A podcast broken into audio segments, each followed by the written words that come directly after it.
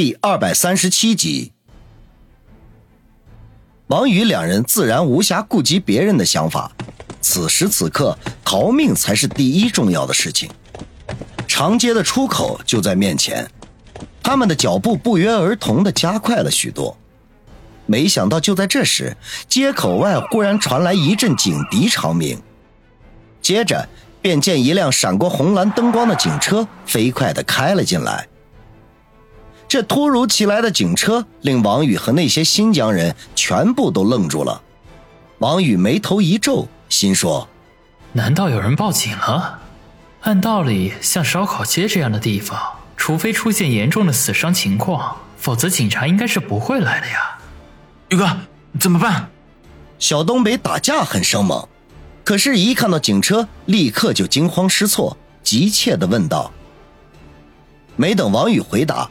后来追过来的那些新疆人，就有人大声喊道：“姓王的报警了！呵，还以为他有多大的本事呢。”那个中年人比较沉着，大手一挥说道：“哎，大家散了，我去应付警察。”那些人听了，离开向街道两头的胡同散去，转眼的功夫就无影无踪。这会儿功夫，警车已经到了王宇面前，车门打开。一男一女，一老一少，两名人民警察下了车。看到这两个人，王宇提着的心顿时落了下来。这两位不是别人，正是老警察陈远和警花叶小楠。陈警官、叶警官，这么巧啊！王宇干巴巴的打着招呼，心中却大叫：怎么到哪里都能碰到这对组合？叶小楠倒还罢了，陈远那可是老油条啊！一旦被他缠上，很不容易脱身呐。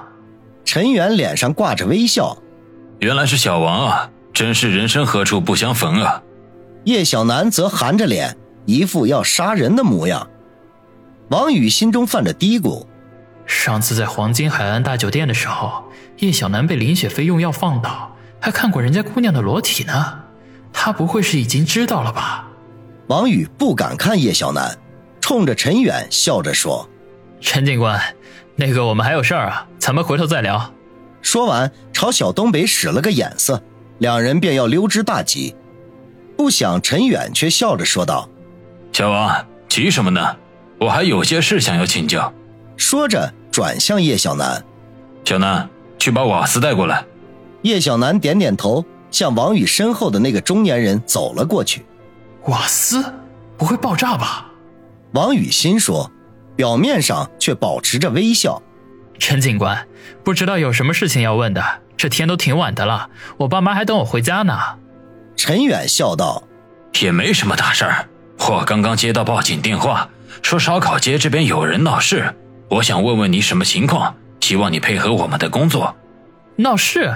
我怎么没看见啊？这烧烤挺热闹，倒是真的。王宇一脸无辜地说。陈远呵呵一笑。嘿嘿，既然是这样，那就等那位新疆人过来，看看他怎么说。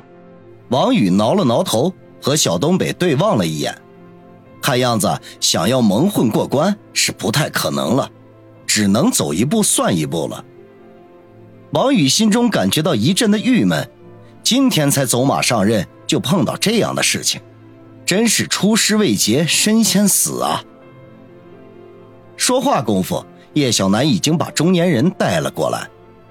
中年人一扫凶悍的样子，手中的菜刀也不知道被他丢到什么地方去了，一脸谦卑地向陈远问好：“嘿，陈警官，这么巧？”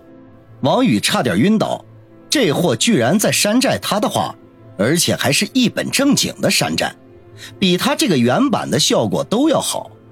亚历瓦斯，刚刚看没看见有人在烧烤街闹事？陈远似笑非笑的看着中年人，问道：“中年人竟然也是一脸无辜的说道：‘老师？我怎么没有看见？这烧烤挺热闹的，倒是真的。’王宇有点抓狂，真恨不得扑上去给山寨他的这位新疆人两个耳光。现学现卖，还有比他脸皮更厚的吗？”陈远眯缝着眼睛向远处看了一眼。那里还留着刚才打架的痕迹，钢管、菜刀还有血迹，十分的醒目。喂，老陈，跟他们有什么好说的？都抓起来算了。叶小楠见陈远跟王宇和中年人一直笑呵呵的，便不耐烦的催促道：“陈远，摆摆手，示意他不要着急，然后对中年人说道：‘瓦斯，一直以来你都很配合我们的工作，希望你继续保持下去。如果有什么解决不了的事情，只管找我。既然这里没什么事情，你就快去忙生意吧，别耽误你发财。’中年人呵呵一笑，说道：‘嘿嘿嘿，哎，多谢陈警官，我会遵纪守法的。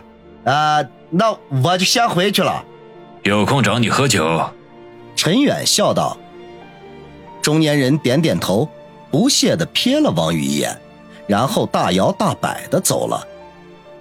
叶小楠看不下去了，恼怒的说道：“老陈，你怎么回事？刚才在车里我明明都看见了，他们拿着菜刀和钢管追着这两个人打。”陈远笑了笑，根本就不理会他的不满，反而说道：“小楠，这两个人扰乱社会治安，我们带回所里好好的批评教育一下。”王宇本以为陈远放走了那个叫瓦斯的新疆人，肯定也会顺势把他们给放了，没想到居然要被带回所里去，不由得大跌眼镜，满脸的不可思议。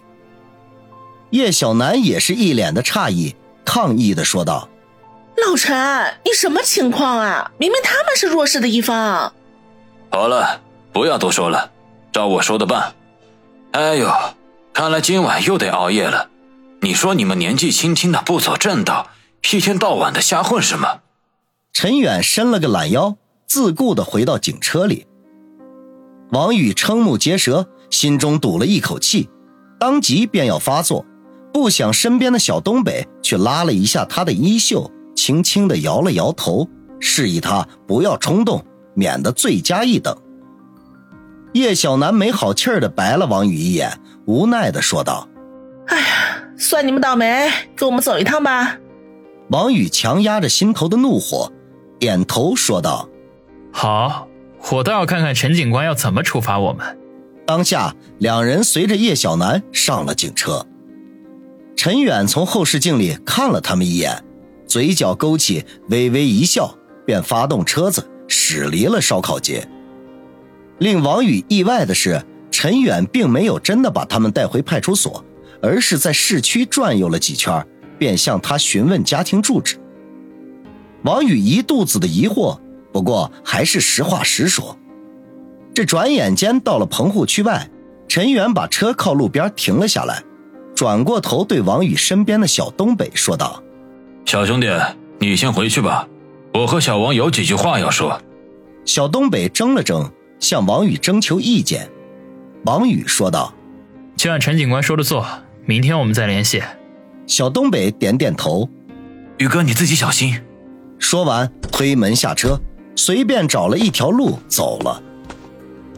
王宇透过车窗目送小东北走远，才沉声的说道：“陈警官，你把我弄糊涂了。”陈远微微一笑，取出一支烟，自顾的点上，猛吸了一口，才发现叶小楠正皱着眉，撅着嘴，尴尬的一笑，说道。哎小楠，要不你也出去透透气？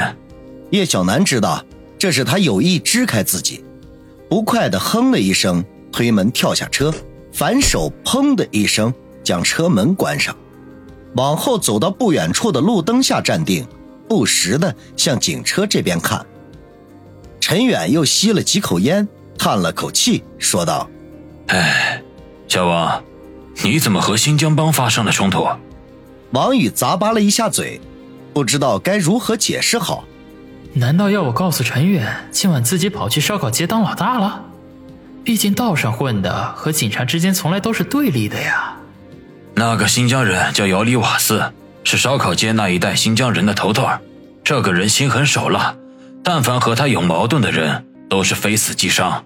我们警方已经注意他很久了，可是新疆人很团结。而且比较排斥外人，使我们一直没有找到有力的证据抓他。今天你得罪了他，今后的日子恐怕不会好过了。